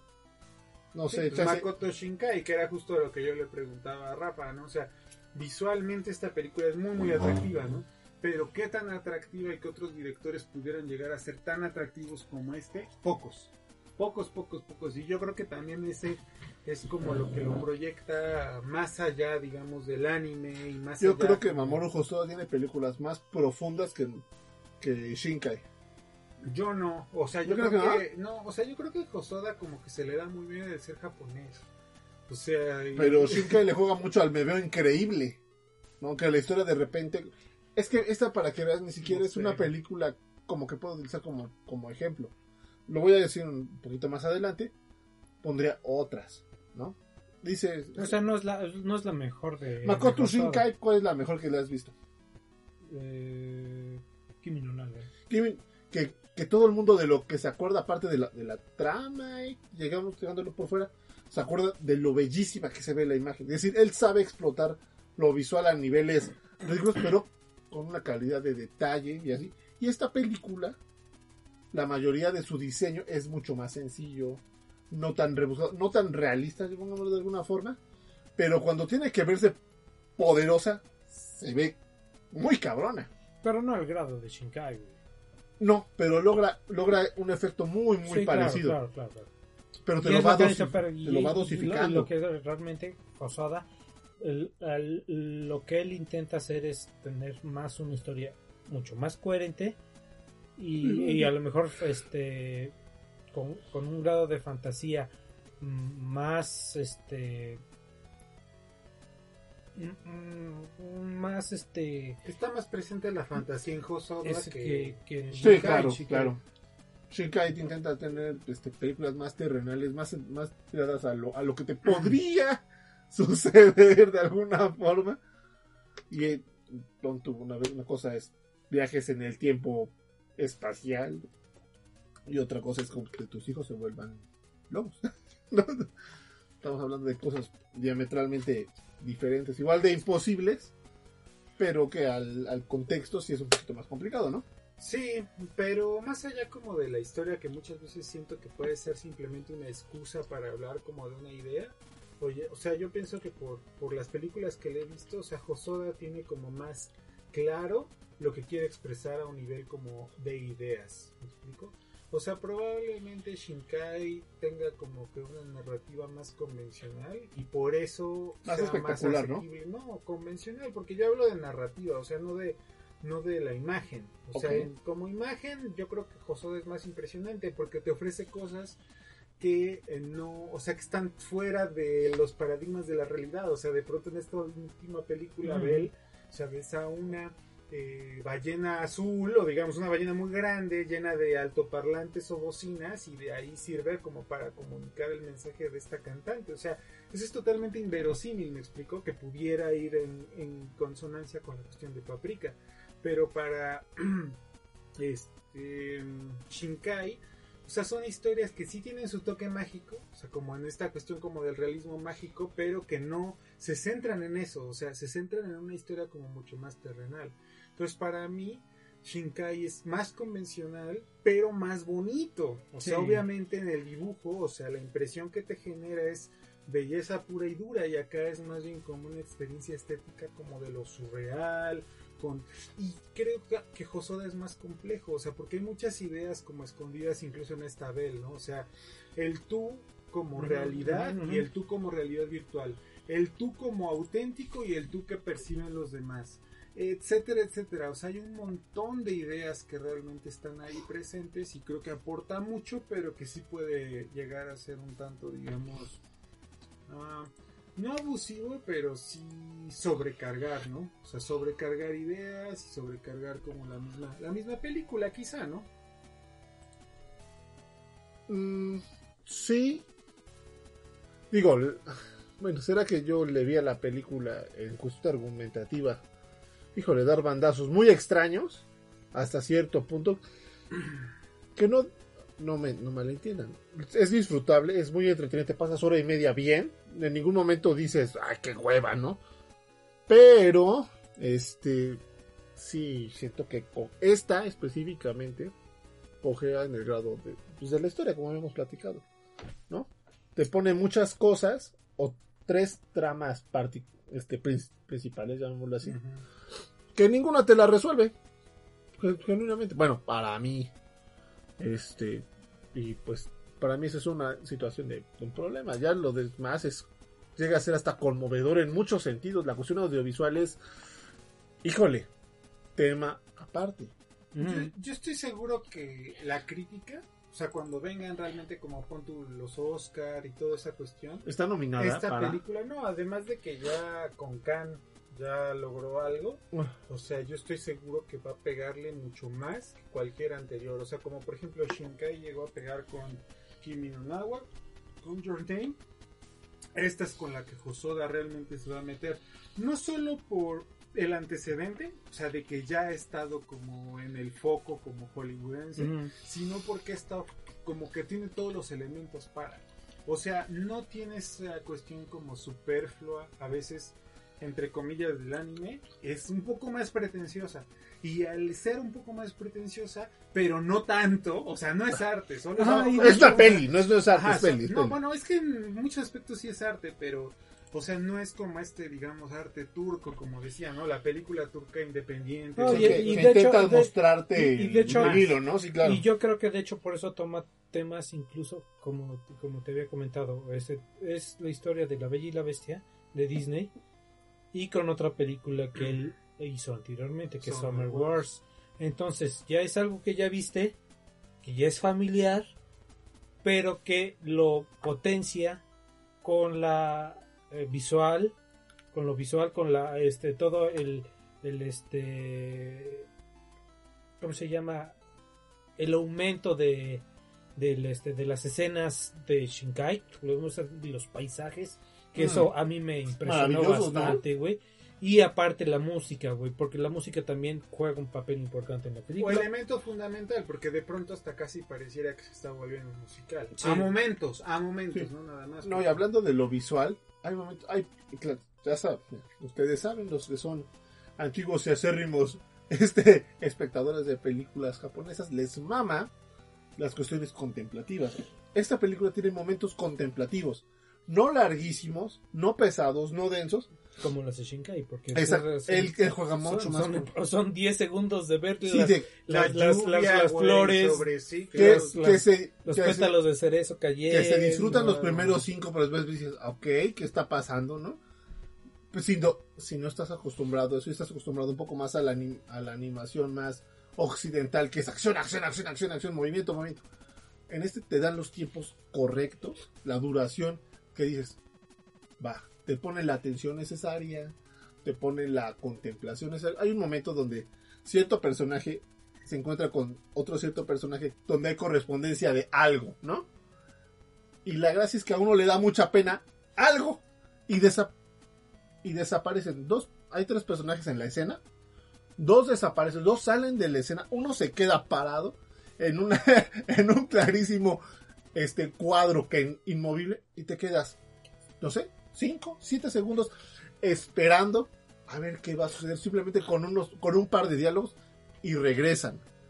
Bla, tres líneas y vuelven a salir los dos personajes una vez más y no se hace pesado. Eso realmente te muestra la sensibilidad de manejar los movimientos y los momentos que que no deja de ser contemplativo y no es la escena más maravillosa ni detallada ni hermosa que puedas pensar, la no, verdad. no mames, de detallado, güey, lo que le comentaba él. el güey. agua, cabrón. No, déjalo detallado. En esa misma escena, güey, yo estuve checando Los- los letreros. los letreros, claro. la- la- este, que, eh, el pinche mapa del tren, cabrón. Claro. Lo único, No que, lo único que no es detallado son los personajes. Sí. Por Y diseño es lo que de digo. Realmente, este, incluso en esas escenas eh, que, que se ven hermosas, te salta un chingo la diferencia entre el fondo, Mm.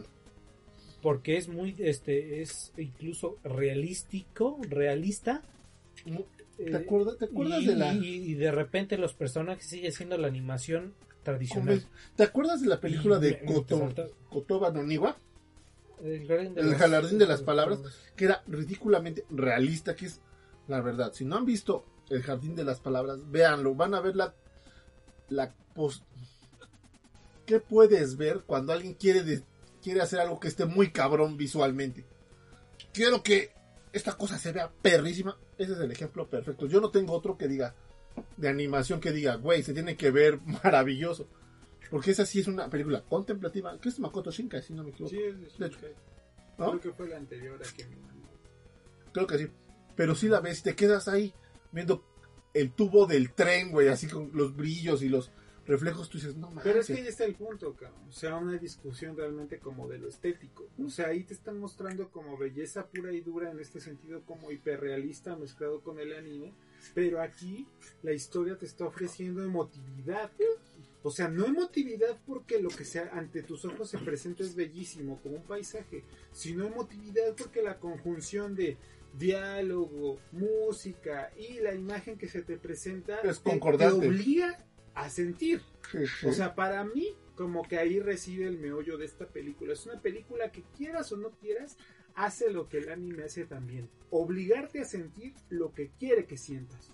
De un modo vulgar o de un modo magistral o como tú quieras, pero te obliga. ¿Qué es lo que ocurre, por ejemplo, de los animes? O sea, cuando hay un momento muy dramático, muy emo- emotivo, tú ves la cara de los personajes secundarios o ambientales al borde de las lágrimas, si no es que ya llorando, si no es que con la expresión totalmente, eh, digamos, sorprendida, ¿no? Entonces, eso es lo que hace muy bien el anime, creo yo.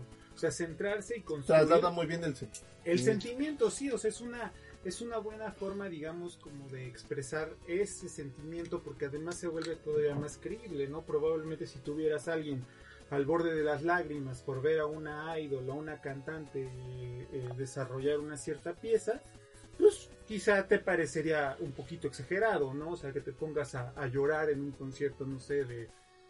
Ay, no sé, güey, de Lady Gaga, ¿no? O sea, sí, quizá dirías, ok, ¿no? Pero como precisamente en esta ficción todo se vale, te la crees perfectamente y para el que ya también tiene el ojo, digamos, entrenado dentro de esas cuestiones, no te parece sobrado. Ahora, habría que ver cómo lo ve, digamos, un ojo virginal.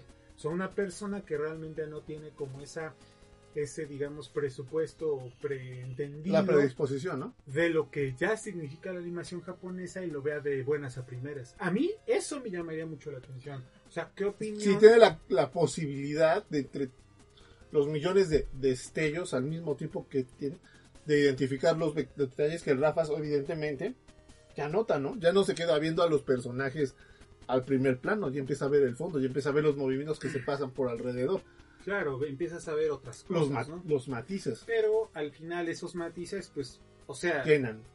o sea, es que son importantes, pero para mí como que es más importante como lo que te hace ver o te hace sentir como a primera impresión, ¿me explico? O sea, esa primera impresión que provoca, como que es la impresión, creería yo, más nítida. Por eso me gustaría preguntarle a alguien que quizá como que no esté, o sea, tan, tan versado. O sea, alguien así tal cual, que quizás sea su primera película de anime. y, ¿Qué opinas, no? O sea, ¿te parece esto cliché? ¿Te parece sobre, no actuado, pero como sobre desarrollado? ¿Qué opinas, no? O sea, para realmente ver como, como con ojos limpios, ¿no? Porque nosotros pues ya vemos en referencia, ah, es que las otras obras, exacto, o sea, ya No, pues como- es que Shinkan lo, lo hace así, es que Mamoru películas lo hizo así y ya, ves incluso hasta la evolución del... no sé, Sí, como claro. es una Exacto, la evolución, ¿no? E incluso hasta como lo que quiere vender o el público que quiere captar, ¿no? Como sea, yo creo que es una película muy recomendable, o sea que Belle, Belle, así tal cual, como Bella en inglés, digo en francés, o sea, realmente es como algo que se debe de ver, o sea, que vale la pena, ¿no? O sea, si Al cine a- sí vale la No pena. manches, vale muchísimo la pena, o sea, A, la- ¿cuántos- a, a televisión, a streaming, no sabría. Pues con una muy Sí, buena tele sí. y un buen sonido, sí. Pero obviamente si la ves en tu teléfono, güey, Vas a no, perder vas mucho. a perderte el 80%. Una vez más, porque el, el argumento yo siento que cojea, no terriblemente, pero creo que no cojea terriblemente, no porque sea malo, sino cojea porque no aspira, simplemente. Fíjate que ya, o sea, tú sé, yo sé que a ti, por ejemplo, te gustan otras de Hosoda, pero yo a Hosoda nunca lo he visto como el gran escritor. O sea, yo siempre lo he visto como un escritor mediano, pero como un director de anime genial. O sea, es que esa es la cuestión, me explico. En cambio, por ejemplo, este Shinkai, o sea, no tiende como a la exageración, pero sabe, o sea, tiene como un manejo del timing. Entiende mejor. bien con lo que quiere. Qui- Quiere, Entiende mejor. es más occidental. Entiende mejor la narrativa occidental, quizá. Pero esta es una narrativa que viene también de un surrealismo japonés, o sea, que te invita a una cuestión simbólica que muchas veces puede llevar a, a buen fin o quizá no. Pero al final está ahí, o sea, y es una expresión nueva. O sea, yo creo que para quien no ha visto anime y quien no es fan del anime, que es muy difícil nos escucharán obviamente, Bell es Pero una deberían. experiencia imperdible, porque al final es algo que está ahí en la cartelera, que te ofrece algo que, que te va a mover. Y es una de las ventajas que ahorita tiene esta película, pues, realmente que no va a estar nada más compitiendo. no eh, deja competir, deja no no nada más va a estar un fin de semana. Si es que le trae Cinépolis, lo es lo más seguro es que esté todavía una o dos semanas. A lo que me refiero, que no está que- compitiendo es porque no trae, no hay una, no hay una Avengers al mismo tiempo. Ajá, si no trae un blockbuster choncho. Sí, claro, es una película a mediados de enero. Pero eso es lo que está chingón. Por eso yo creo que hay que darle amor también a la película. O sea, irla a ver, darles oportunidad, porque al final así va a haber cada vez más propuesta. Yo no estoy en desacuerdo de que traigan Dragon Ball la batalla contra Freezer y Boku no Hero 4 y Naruto 5. O sea, no estoy en desacuerdo. El que quieran, cabrón. Pero este tipo de propuestas Evangelion, Evangelion. Valen más la pena. valen güey. más la pena Sí, claro. porque al final esto es un parteaguas incluso para la banda. O sea, si yo como espectador totalmente X llegara al cine y viera esto diría, güey, qué pedo. O ¿Qué me estoy algo- perdiendo? Exacto. ¿Qué más ha hecho este cabrón, no? Él y el mismo país y la misma industria. O sea, hay algo ahí que me, que me puede dar mucho. Y creo que es una buena carta de presentación. Esta sí es una muy buena gente. carta de... Sí, Es claro. un anime y de hecho una película de anime que podrías recomendar a cualquiera. Es fácil. Es una, Sí, es una película Pero fácil. habría que ver también cada quien como con sus propios prejuicios y con sus propios...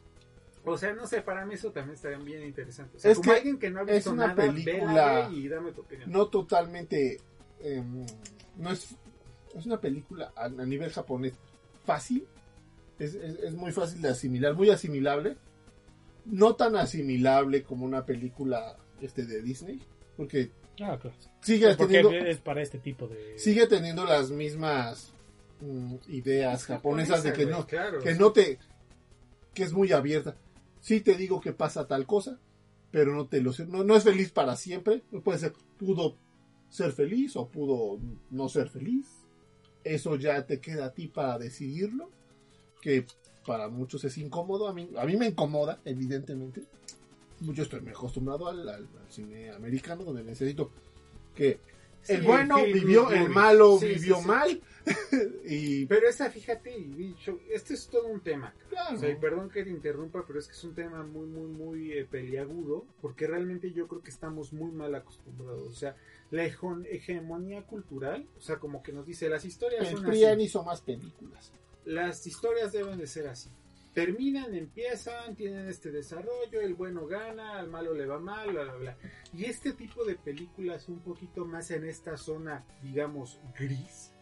O sea que es el mismo caso de hecho con Cobra Kai, quizá también de ahí su, su acierto. Son muchísimo mejores, o sea, porque realmente no... ¿Te hacen pensar? Es que no es que O te hagan pensar, No, no, no, ¿Te hacen imaginar? Pero realmente es el hecho de, de- de que te transmitan un sentimiento. Y la película, y estas películas de Hosoda no te hacen, no son tan complicadas para que nadie na- las entienda. Esa No es cine de arte, Esa, esa es la... Sí, no, no Es es, la- es la gracia es que más, tienen. es más de hecho de sentir Claro. qué es lo que quiere transmitir Claro, el autor porque- con una historia. Claro, Porque lo aquí- logra. Porque lo logra, pero es que hay una idea fundamental aquí. O sea, la autopercepción y la percepción de los demás. O sea, esa es la idea principal, porque al final, precisamente, esa es nuestra protagonista, ¿no? Sí, claro. O sea, en la vida real, por X traumas, por Y o C, no logro como proyectar mi potencialidad real. Pero con un algoritmo, con una inteligencia artificial que de algún modo, y eso es lo que también la es máscara, ¿no? interesante, ve mi esencia. Porque eso es lo que Sí, plantea. ese claro, libro, claro. güey. ¿Cómo, cómo Eres bueno de corazón, eres la que te saque tu ¿no? verdadero ser, güey? Exacto, y resulta que Güey, mi será un verdadero robot. hacer es una diva, ¿no? O sea, es, un, es una estrella del pop que debe ser reconocida por todos. Entonces, esto es como muy interesante. El Rafa es una estrella del pop que debe ser reconocido por todos. ¿Mucho? Yo creo que... Profesor Cocoon. No, pues es que... O sea, no sé, mira, lo esencial no creo que sea invisible a los ojos, pero es un poco lo que plantean, plantea esta película y me gusta. Sí, claro, eso. Me gusta que, que se revisite incluso también como este mito de la bella y la bestia. Me gusta que la música esté súper bonita. Me encanta que se vea increíble y creo que está chingona. O sea, yo la verdad terminé y lo que te dije a ti, güey, porque tú eras el que estaba al lado, ¿no? Dije, güey, está vergas. Sea, la película está vergas. O sea, puedes decir lo que tú quieras, pero es una película que te ofrece un montón. Puede no gustarte, puede sí gustarte, pero no puedes negar que lo que estás viendo Sí, hay, hay es algo. Te, impresionante. te da una opinión. Ya, o sea. Cabe, bueno, cabe, cabe dejar claro que yo la vi y la verdad no me encantó. Yo estaba como más inconforme. Es decir, cuando platiqué Sí, con sí, el Fede, ¿saben? Yo, ¿de veras? Neto, güey. Pero la historia, dice, güey, pero lo que acabas de ver y escuchar, yo, Fede, bueno, sí, lo que vi, lo que escuché, la verdad, como una cuestión técnica, es fantástica. Yo creo que rayaría cerca de algo que, que tienes que agarrar a los, a los directores de cine que están en la escuela. A ver, cabrón, ponte a ver esta película para ver cómo desarrollar una historia mocha. Mocha no en, en un sentido que cojea de muchos lados o- pero para que logre crear una capacidad de sentimiento, el crear el, el ambiente para, para ha- hacer sentir algo. Y es decir, ya ven, con una historia a medios chiles puedes lograr, puedes lograr este tipo de, de emotividad, porque eso es lo que logra. A pesar de, y eso es una, una vez más, un aprecio personal. Rafa tendrá una, Cucho tendrá otra, fíjate, Ana tendrá otra, ustedes tendrán otra. Pero más Yo creo allá- que cojea Más de allá muchos lados. como de la cuestión como subjetiva de que creas que llega o no llega a buen término cada historia, yo creo que por ejemplo esta película hace estrés. O sea, hay ideas, hay ideas, y es que esa es la cuestión, o sea, una obra siempre trae una idea detrás, ¿me explico?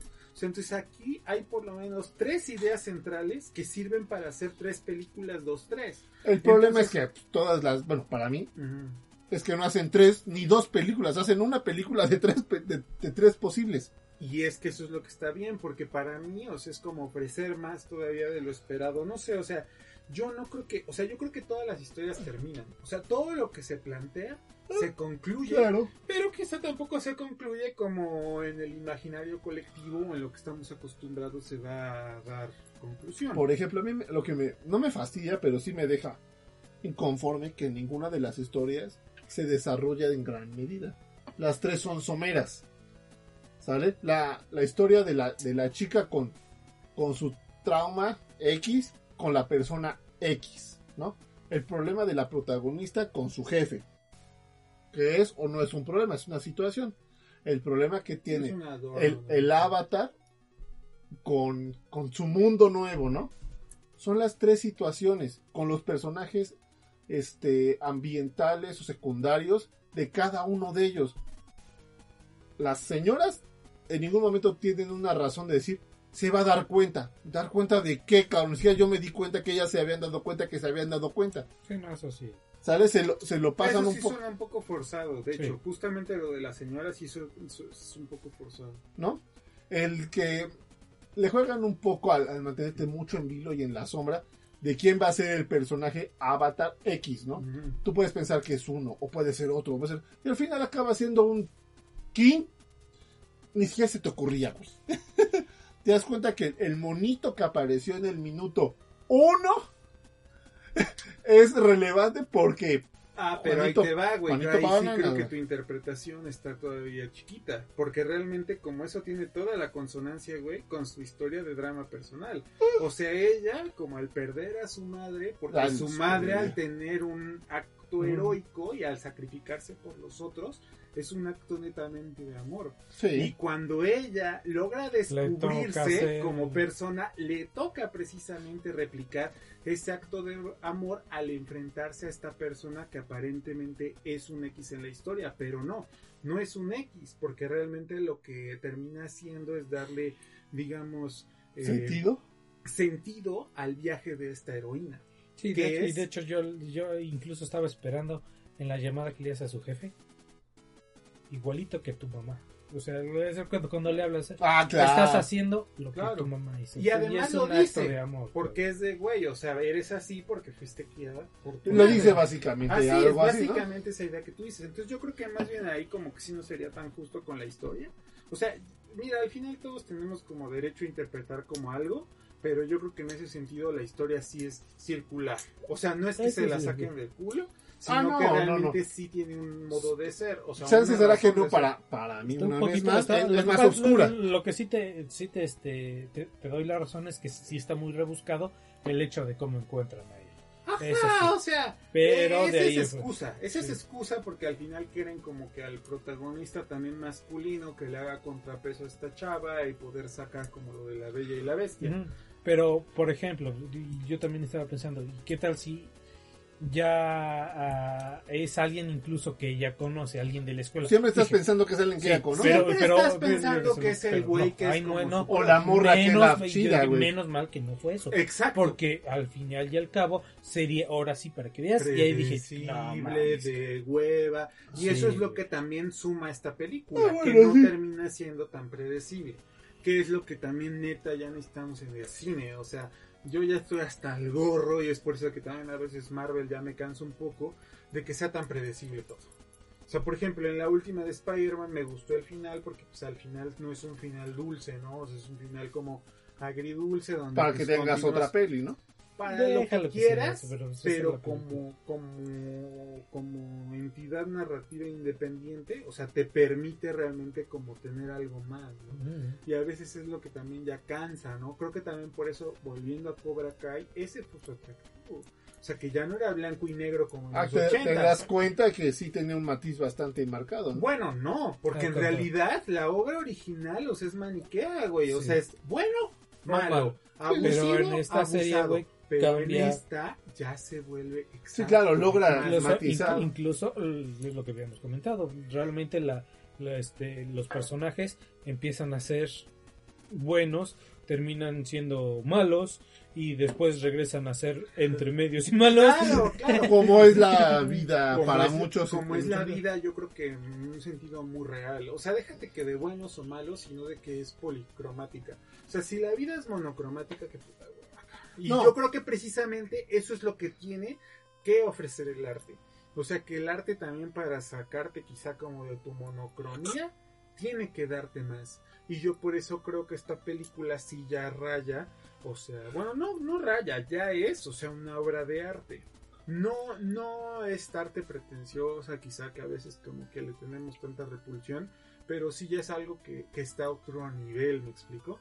Sea, eh, Es un arte que se disfruta incluso, ¿no? Claro, porque el arte también se puede disfrutar, pero el Pero problema no, con el no arte- para todos. sea, Bueno, este caso la Es que película deja de sí ser accesible muchas. es- Esta es muy es más, accesible. más accesible. más ¿no? accesible a un público mayor. Pero el arte te puede hacer sufrir, te puede hacer llorar y te puede hacer disfrutar. Igual es arte, me explico. O sea, la cuestión aquí es que más bien como que, o sea, esto ya es muy profundo, o sea, porque ya es como una discusión estética, o sea, de lo que significa como realmente arte.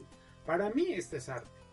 No gran arte, pero es Arte. arte. Sí, arte, Es arte. arte es al- aquella, bueno, para mí es aquella cosa que te hace sentir algo, lo que sea, pero que logra motivar o mover algo, ¿no? Sí, bueno, pero al final como que esa motivación no tiene que ser para algo positivo. Ah, no, no, no. Pues sí.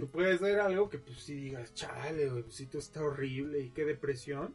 Y eso no le quita su factor. No, de, hecho le aumenta, ¿no? Porque lo más normal- Ni lo No, lo- eso ni es lo- diferente. O sea, simplemente diferente, Ok, exacto. ok. O sea, es parte como de todo este espectro como de la vida. Decían hace rato el jardín de las palabras.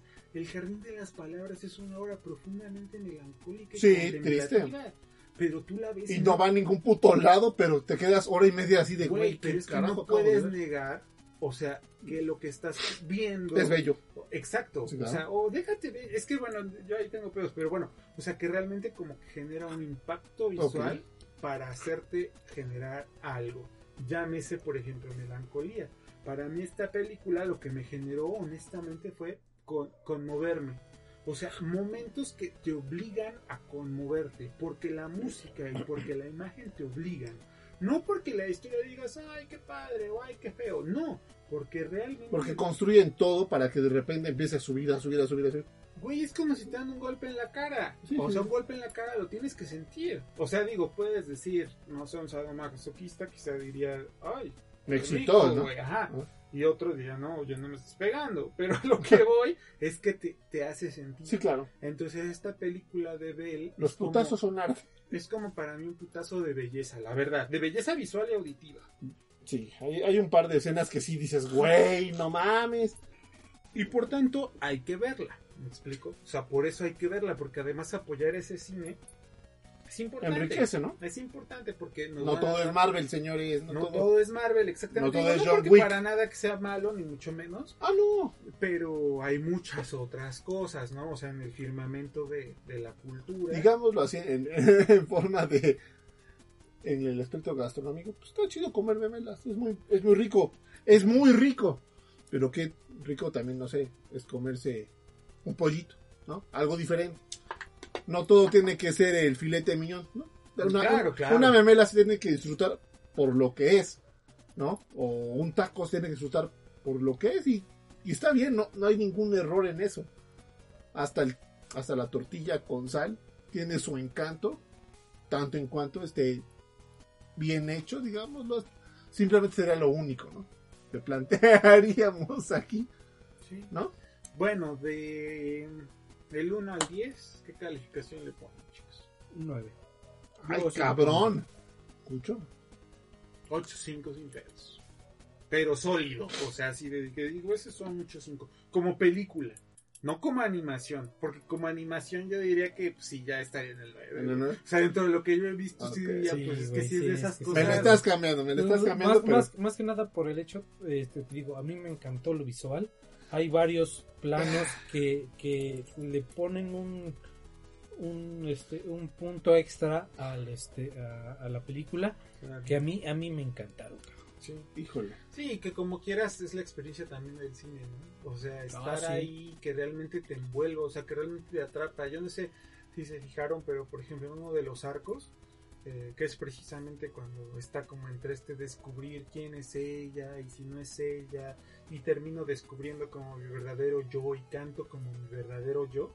El cine, o sea, se volvió un velorio, cabrón. O sea, Se cayó todo, güey. Todos se callaron, güey. Todo el mundo cayó. Y eso, o sea, y eso. Pocos lo pueden lograr, ¿no? Claro. Ese es mi punto. cabrón. O sea, que ahí La expectativa total, ¿no? te obliga a algo. Sí. Y eso para mí es también arte. Porque el arte real te hace sentir lo que quiere que sientas. Yo- O sea, no es como de, ay, pues yo creo que está chistoso, yo creo que está de hueva. No, o sea, te obliga. Y eso es lo que está. Sí, te, te, te arrastra. Algo, no sé, no sé, ustedes todos ya hemos visto la de los niños lobo. Pero, bueno, es una expresión, una cuestión particular, pero he platicado con muchos que la han visto y logra el mismo efecto en todos. Sientes que han pasado tres pinches horas y ha pasado una hora y media. Que te echaste toda una tarde viendo una película y has visto hora y media. En lo, comillas, comillas, viajar en el tiempo porque el tiempo de alguna forma se, se ralentizó viendo absurdamente algo. ¿Será que yo todo lo pongo a ese nivel para este director? Y como ustedes me lo están poniendo, que ya sopesando lo visual y todo, híjole, yo le pongo un 7-5. Por, por, como película redonda. Si lo ponemos como animación, güey, lo pones como 9. Fácil. Una vez más, es, güey, ¿quieres ver algo que te va a impactar? 9. Algo que te va a hacer sentir? 9. Historia, sí, me, a mí me queda de ver en muchos matices, pero está bien. Una vez más, si lo vemos a forma um, superficial va a caer ahí, como yo lo estoy considerando, de, rebote de lo que yo vi y cuando acabó, cuando cayó, digamos, el telón, lo que dije, ok, esto para mí es tanto. Ya cuando lo masticas un poco más, que requiere un poco más de esfuerzo, evidentemente, para, para poder expresar lo que viste y lo que sentiste, sí puede subir a un 8, un 8 ¿no? 7, 7, 5 yo creo que es como, diría yo, la media. Se puede escuchar un poco pretencioso y mamador. Un poco. No, no, y está bien porque, digo, o sea, igual, ya en honor a la verdad, güey, o sea, yo creo que tú aquí eres el menos pretencioso de los tres, la neta. Sí, claro. O sea, y- yo soy el más convencional de todos. Y al final eso es X, o sea, tú tienes como una opinión de lo que viste y se acabó. O sea, yo por ejemplo te pudiera decir que para mí Los Niños Lobo no me gustó tanto como esta. Pero eh, aquí hay un handicap muy fuerte, güey, que esta la vi en O sea, si hubiera visto Los Niños Lobo en el cine, tendría una impresión. Es que al final, pues sí, güey. O sea, es un Eh, extra muy es el todo. No, no es lo O mismo sea- verlo, no sé, en 42, en 50, en 65 pulgadas. A verlo, no sé cuántas pulgadas tiene esa pinche pantalla, no sé, Sí, no. 400, 500 pulgadas. Y no es lo mismo verlo con las bocinas de tu, de tu computadora, las bocinas de tu televisión, o un home theater. El home theater que ustedes quieran, el que ustedes quieran. Imposible que se escuche como se escuchan.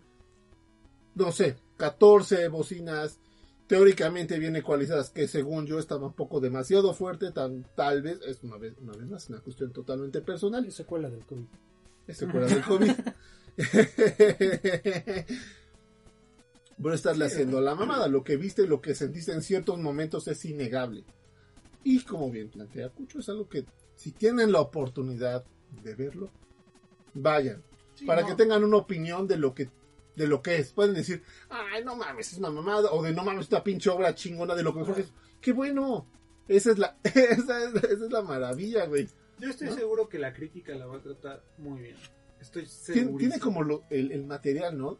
De la pseudo pretensión, de lo abstracto, de lo que no te dejan este caer de tan fácil, que tienes que meditarlo, sin contar la belleza técnica. Sí, sí, sí. Hay un momento al ejemplo- principio donde caen como papelitos y como que se escucha, se escucha lluvia. sí.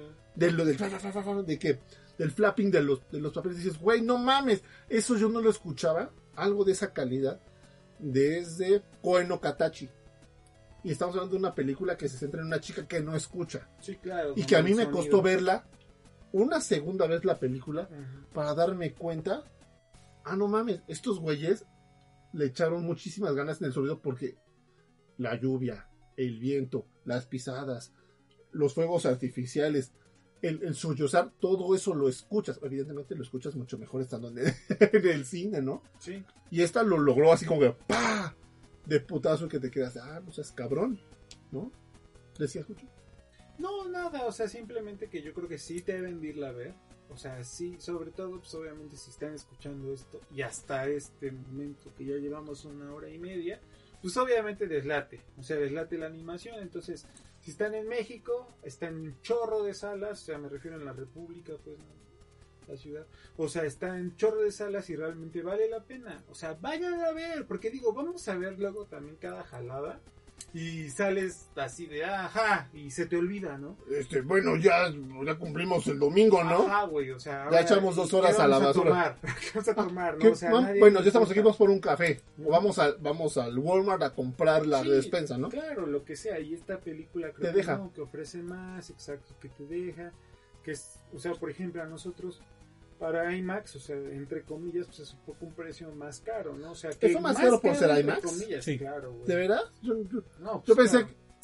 yo pensé que era como usualmente es más caro por ser animación japonesa y No. porque saben que va poca gente y que los que van a ir van a pagar el precio No, no, que sí. sea. No, es por Fue por el IMAX, pero ¿cuánto? O sea, dice 120, por esto lo vale cada centavo. Para mí, o sea, Por- cada centavo. por ver ciertas escenas.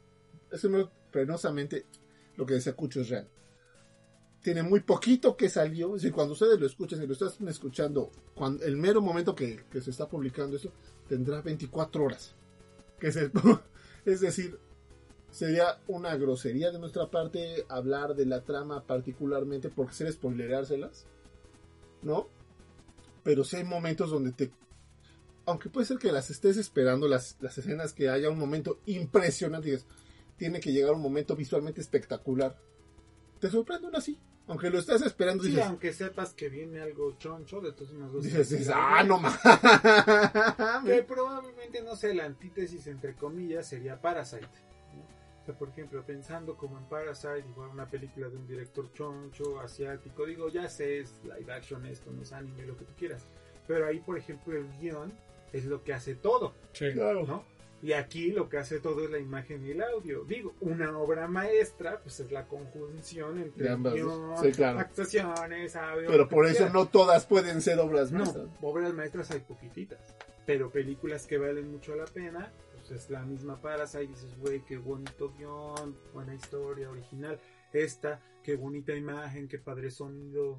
Pues, güey, vale la pena. O sea, de ahí, ¿no? O sea, si dices Spider-Man, la última, o sea, te entretiene. Sí, está- es Es una cosa es que te, que te dé algo. bien hecha, es divertida. Dices, órale va. Ahí está su valor. O sea, que entre- te entretiene. Este ya más que entretener para mí Te es deja como algo ya sublime, güey. O sea, ya es algo, es como cuando subes una montaña y ves el atardecer.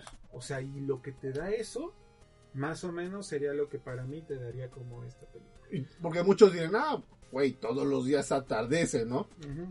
Pero no es lo mismo verlo a, a nivel de piso entre todos los edificios que haberte fletado caminando un chingo, el cansancio y lo que sea, el esfuerzo, y verlo a N cantidad de metros sobre, sobre, sobre piso, llamémoslo así. Sé que no es, no, es, no es lo ideal decirlo así, pero entenderlo con toda la belleza y todo el silencio ambiental que eso, que eso conlleva, ¿no? ¿Rafas? Nada, este completamente recomendable. Es un yo creo, para, para todos los amantes de la animación. Y yo creo que sí es este, recomendable para cualquier persona que quiera ver un buen, una buena película. Muy, muy buena película. Es- y algo que quede en el tintero. O sea, lo más que quieras decir. No, lo mismo. O sea, yo, yo mira, bueno, no lo mismo y ya voy a agregar, ¿no? Pero es que mira, para mí, o sea, dentro de mi juicio subjetivo así cabrón, cuando una película me mueve, o sea, para que me, me prenda, Conmueva, o sí. sea, para que hable de ella con emoción, para que, o sea, no es cualquiera, ¿no? O sea, Hay unas que sí dices, ah, sí está buena, no sé qué, pero así como para decir, no, es que hay además, y, o sea, eso... Hay de es- dónde sacar, ¿sí? Ajá, ya es como medio raro, entonces pues yo la recomiendo al 100. Creo que vale cada peso invertido y cada segundo invertido y pues vayan a ver, no hay de otra, vayan a ver. ¿Rafas? Yo dije, Ya dijiste. Perdón, estoy pedo, perdón. Este, secuelas del COVID. Este. Pues. Muchachos, pues, hemos- nosotros tres hemos dicho casi durante una hora de qué pensamos de una película. Creo que eso deja-. De eso, eso, eso creo que deja claro que vale la pena verse, ¿no? Eso habla bien de algo. Y el hablar de algo no significa hablar en favor ni hablar en contra, simplemente crear una conversación donde puedes este contrastar lo que tú viste o sentiste o lo que crees con otras personas de algo, ¿no? Y eso es que no todas las películas lo, lo logran. Entonces, ¿les gusta el anime? ¿Quieren que vengan más películas? Apoyen. Sí, es una lana, sí es una lana. Bien, va- bien vale, bien vale, señores. Y escriben en los comentarios qué les pareció. Yo creo que les va a gustar mucho, la verdad.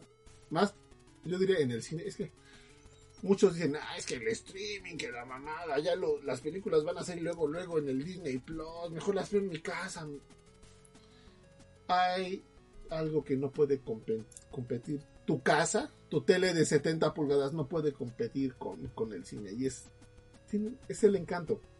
Es la posibilidad de, de ver algo en, en un tremendo formato con un sonido muy muy particular.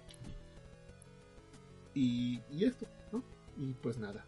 Agradecemos mucho su, su escucha. Pues, a un, episodio muy rápido y pues sale un episodio donde yo estoy ya más que dos que tres pedos este el Cucho se tiene que ir Rafa tiene que ponerse las babuchas e irse a dormir verdad y pues nada Rafa los saludines Saludos este, a todos nuestros escuchas, a nuestros colaboradores y también a los que nos ponen este, un me gusta ahí en, en el Livebox a Pacha Cute, a Jorge Adrián Cruz Cruz, Emanuel Flores, Life Anime Z y Life Anime Bomb. Saludos por sus muchos años. 11 años. Oh, no mames, eso ya es muchas. Es un matrimonio, básicamente, Rafa. Escucho a alguna persona que quiera saludar el día de hoy. No, lo mismo, gracias, este, escuchas de Nómica y espero que les sea agradable mientras escuchen el podcast. Gracias este, a mis compañeros, gracias Rafa, gracias Bo, este, igual por haber ido a ver la peli. Este, y pues nada, adelante. A ya saben, hashtag el regreso de El regreso del hombre. ¿Cómo quieres que se llame el podcast? Yo, ya, ¿cómo era?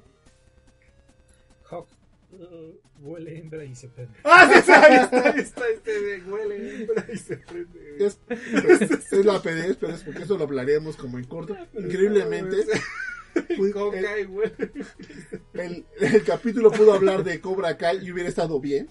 No, pero Pudo hablar solamente, pudo hablar solamente de la película y hubiera estado bien. Habló de las dos, güey. Creo que es un gran episodio. Este sí, y señores. de cosas que valen la pena, porque ambas dentro Sí, mundo claro. valen la pena. A su nivel ambas son un must, must sí. Entonces, pues nada, muchas gracias a ustedes, muchas gracias Rafa, muchas gracias Cucho, muchas gracias a mí. Y nos estamos escuchando la próxima semana. ¿En ¿Dónde Cucho, por Dios? Nómica y podcast. El podcast favorito de las tortuguitas de la bandería Tortuguitas. Y pues nada, les mandamos un beso en el Without Corners y... Adiós. Chao. Ay.